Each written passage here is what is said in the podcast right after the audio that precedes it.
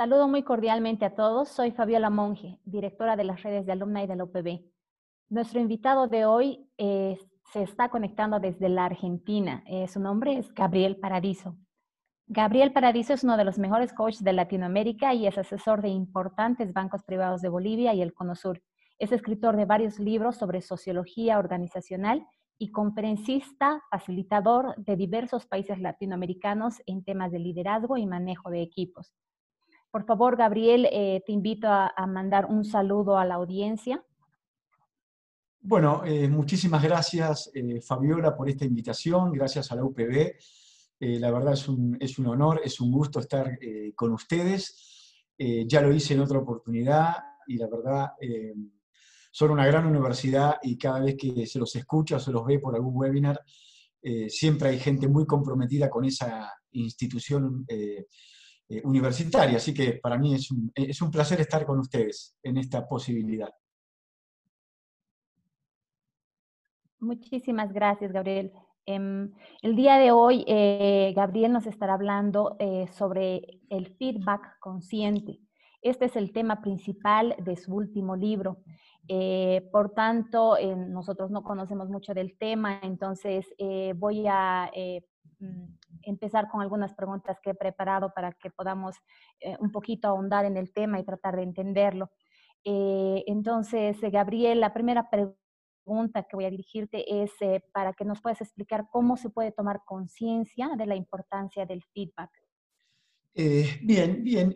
bueno, es, es, la primera parte del libro, ¿no? Eh, fíjense que mm, eh, de una parte a, esta pandemia eh, se venía hablando muy fuertemente de cómo los líderes deberían ser más cercanos, cómo los líderes deberían ser más comunicativos, cómo los líderes deberían ser más innovadores, pero se olvidaban que para ser más comunicativo, para ser más cercano y para ser más innovador, deberíamos tener un ida y vuelta con la gente. Eh, y un ida y vuelta comunicacional. ¿Por qué? Porque la calidad de nuestro liderazgo eh, es de alguna manera trascendida por la calidad de nuestras conversaciones. Es directamente proporcional en cómo me comunico, en cómo converso, en cómo me relaciono hacia la calidad de ese liderazgo. Y, y al revés, ausencia de conversaciones, ausencia de comunicaciones, es pérdida de liderazgo.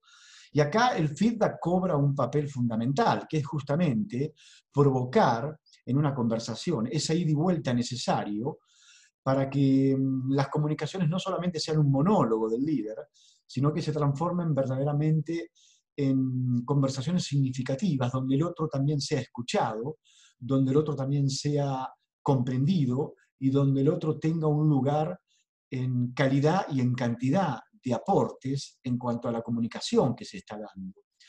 Así que mm, en este mundo donde mm, nos piden que seamos más innovadores, en este mundo donde nos están pidiendo que eh, estemos más cerca de la gente, este, en este mundo donde tenemos que observar más las cosas que pasan, eh, me parece que el feedback cobra eh, un lugar fundamental.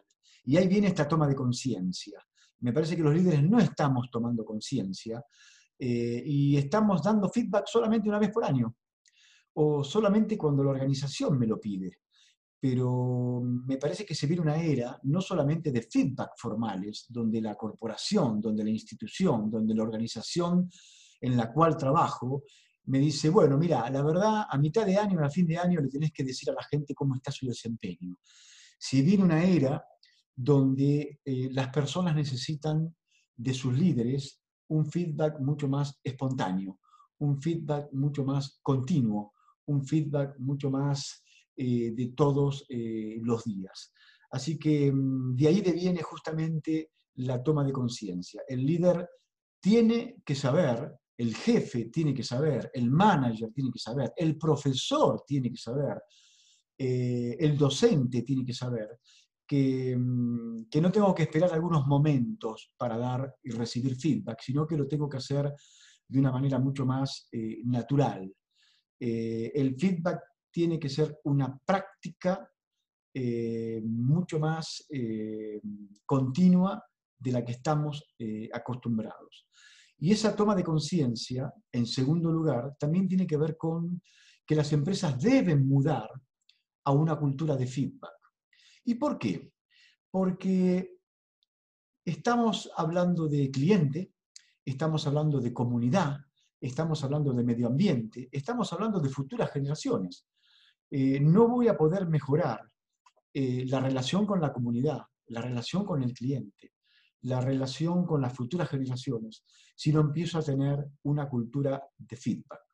Y para tener una cultura de ida y vuelta con el afuera, primero tiene que haber una cultura de ida y vuelta en el adentro de las organizaciones. Por lo tanto, hay una gran toma de conciencia que tengo que tomar para que mm, esa comunicación de ida y vuelta sea eh, con un formato mucho más natural que el que venimos sosteniendo, que el que venimos teniendo. Estoy todos los días en organizaciones diferentes.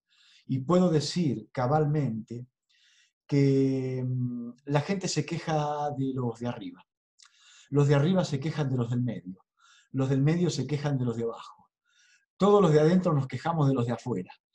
Y los de afuera nos quejamos con todos los que estamos eh, adentro. Por lo tanto, hay una gran falta de comunicaciones significativas, de comunicaciones con propósito, de feedback consciente, entre todos los actores que están dentro y fuera de la organización. Eh, yo estimo que mm, si tuviésemos que hablar de un ADN organizacional nuevo, de un cambio cultural, todos los caminos van a conducir a que una de las prácticas eh, va, a ser justamente eh, el feedback. Así que mm, necesitamos mucho más líderes preparados para dar y recibir feedback dentro de la organización y también para la fuera de esa eh, organización. Tomando el último punto que has mencionado, Gabriel, en, tu anterior respuesta, eh, ¿qué relación tiene el liderazgo y el feedback? ¿Puedes aclararnos un poco más ese tema? Y claro que sí, claro que sí. Em, yo esto lo puedo armar de adentro para afuera o de afuera para adentro, de arriba para abajo o de abajo para arriba. En principio hay una relación muy grande, porque no hay cultura de feedback si los líderes no tienen la capacidad de dar y recibir feedback. Por lo tanto, eh, la capacidad de liderazgo que tengan las organizaciones van a formar esa cultura. Siempre se dice que la cultura de una organización ¿sí? es la suma de los ADN de los líderes que la componen. Esto es muy importante. ¿eh? eh si yo trabajo en una organización que es austera, es porque los líderes son austeros. Entonces, el ADN de una organización está compuesto por la suma de los ADN de sus líderes. Así que es muy importante el tema del liderazgo. Eh, sin liderazgo no hay cultura. Eh, por lo tanto, liderazgo y feedback tienen una relación más que importante. Primero porque una de las competencias que tiene que tener todo líder es la relación interpersonal o la comunicación interpersonal como una cuestión, diríamos, prioritaria.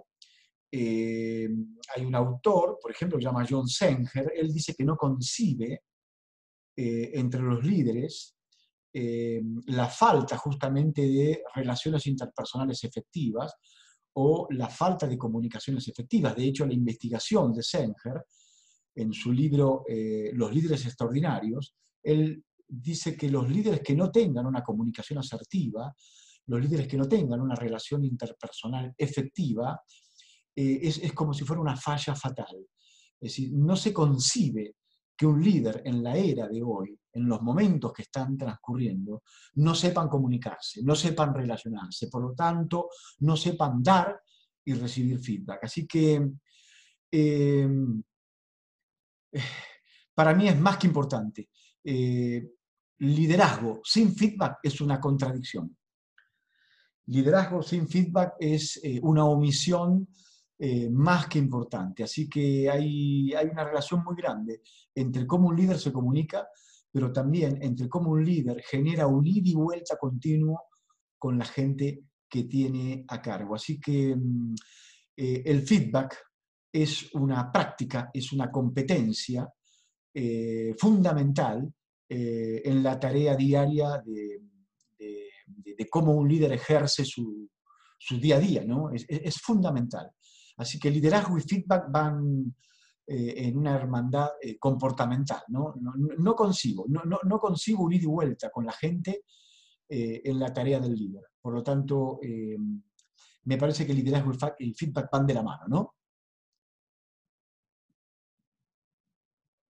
Perfecto, eh, queda muy claro eso. Eh, otro, otro tema más, Gabriel, eh, como tú sabes, estos podcasts están dirigidos a las redes de exalumnos del OPB, donde normalmente hay gerentes, generales, gerentes de mando medio. también tenemos un público entre los emprendedores. Entonces, quisiera que tú puedas resumirnos cómo podemos organizar el proceso de, feedback muy brevemente. Eh, qué interesante, ¿no? Bueno, en principio, si ya tomé conciencia, ya es importante. En segundo lugar, si me estoy preparando para ser un mejor líder o un mejor profesional, ya dimos un segundo paso. Eh, por lo tanto, eh, pensar en el feedback. En segundo lugar, conversar sobre feedback. Y tercero, la pregunta que me estás haciendo, que es justamente actuar sobre feedback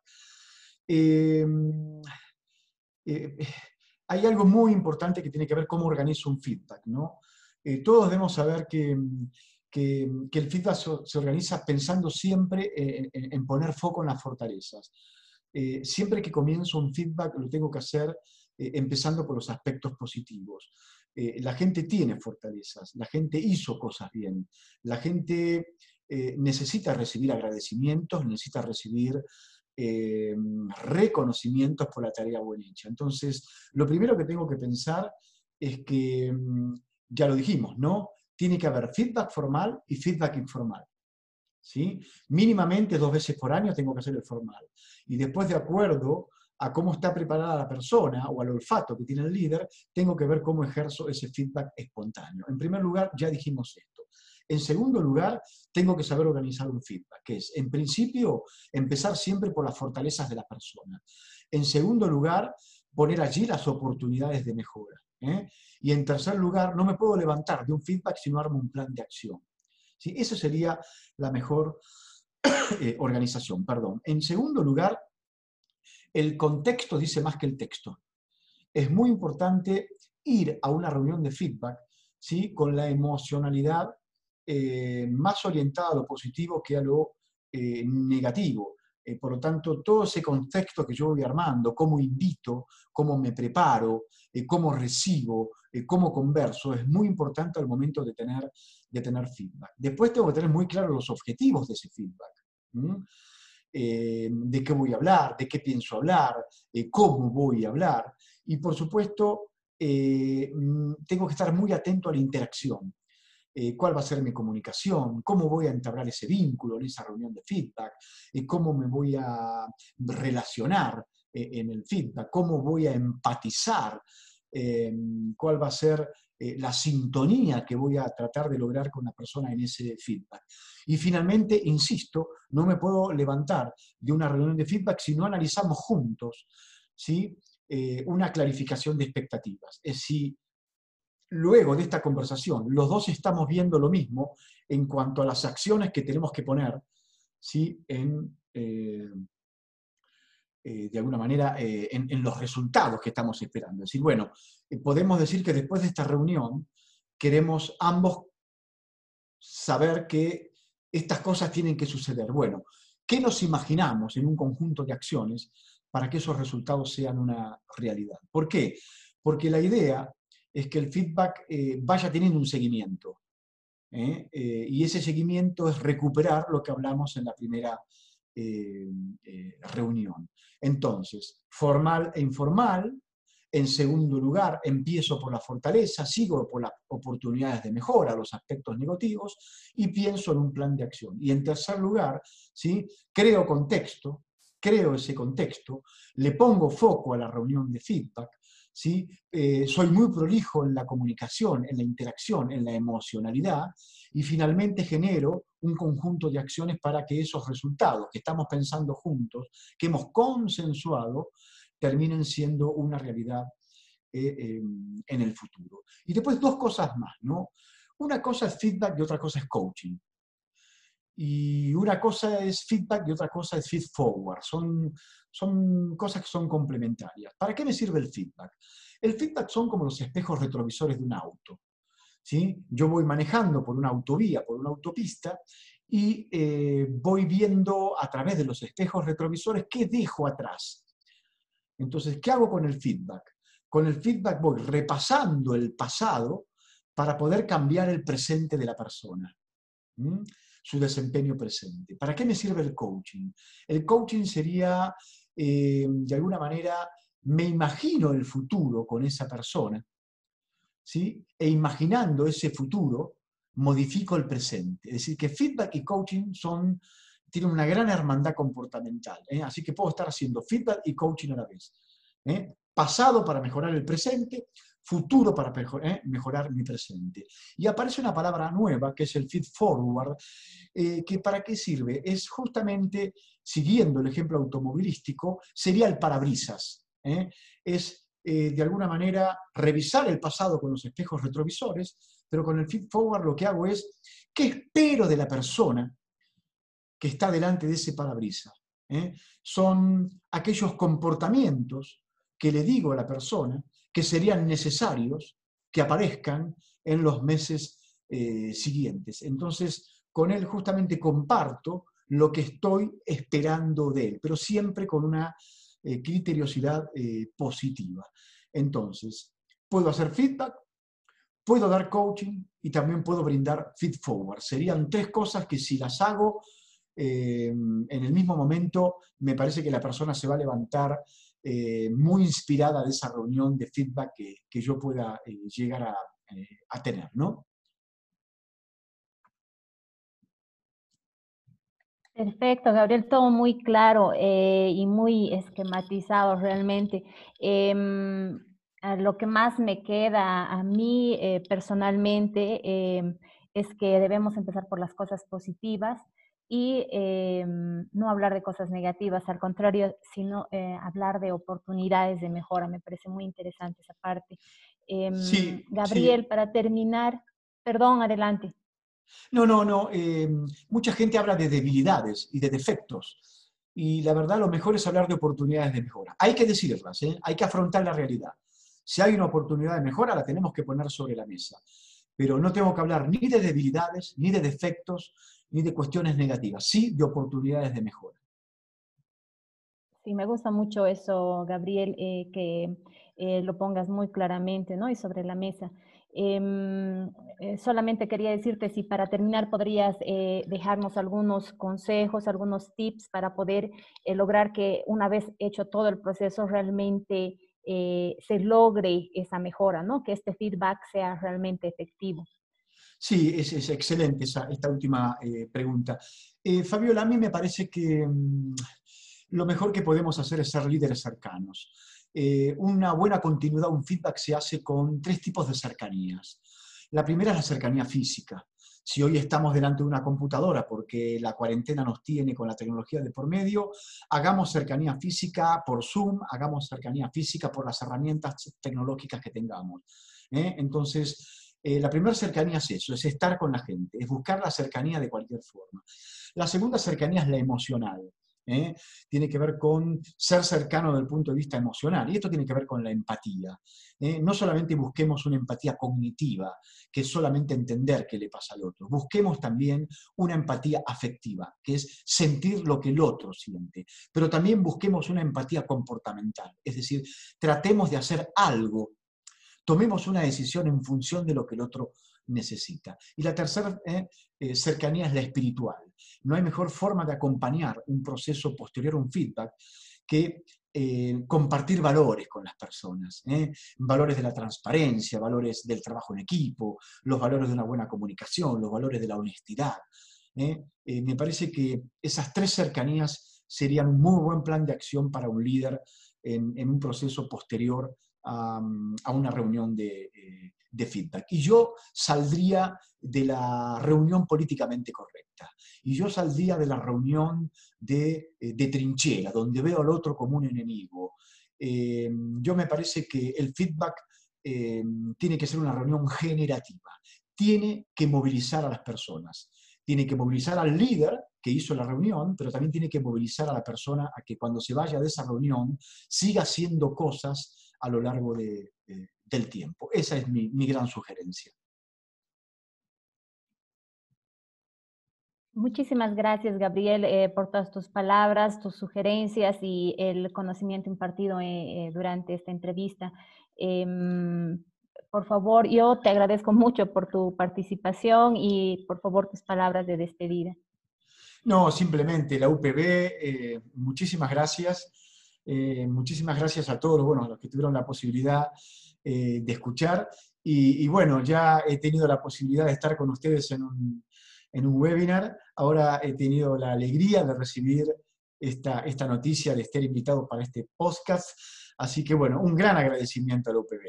Así que un cariño muy grande para, para este país querido que es para mí. Yo viajo muchísimo a Bolivia, muchísimo. Ahora, bueno, estos 100 días eh, no pude viajar, pero eh, yo soy una persona que viajo muchísimo. Estoy casi una vez por mes allí, así que extraño, extraño los viajes, así que no veo la hora que, que esto termine y, poder retomar ya este tipo de cosas Em, estando, estando con las personas y no eh, a través de la tecnología. Así que más que agradecido a la UPB de, poder haber estado cerca de ustedes. Así que gracias a ustedes. Muchas gracias, eh, con permiso.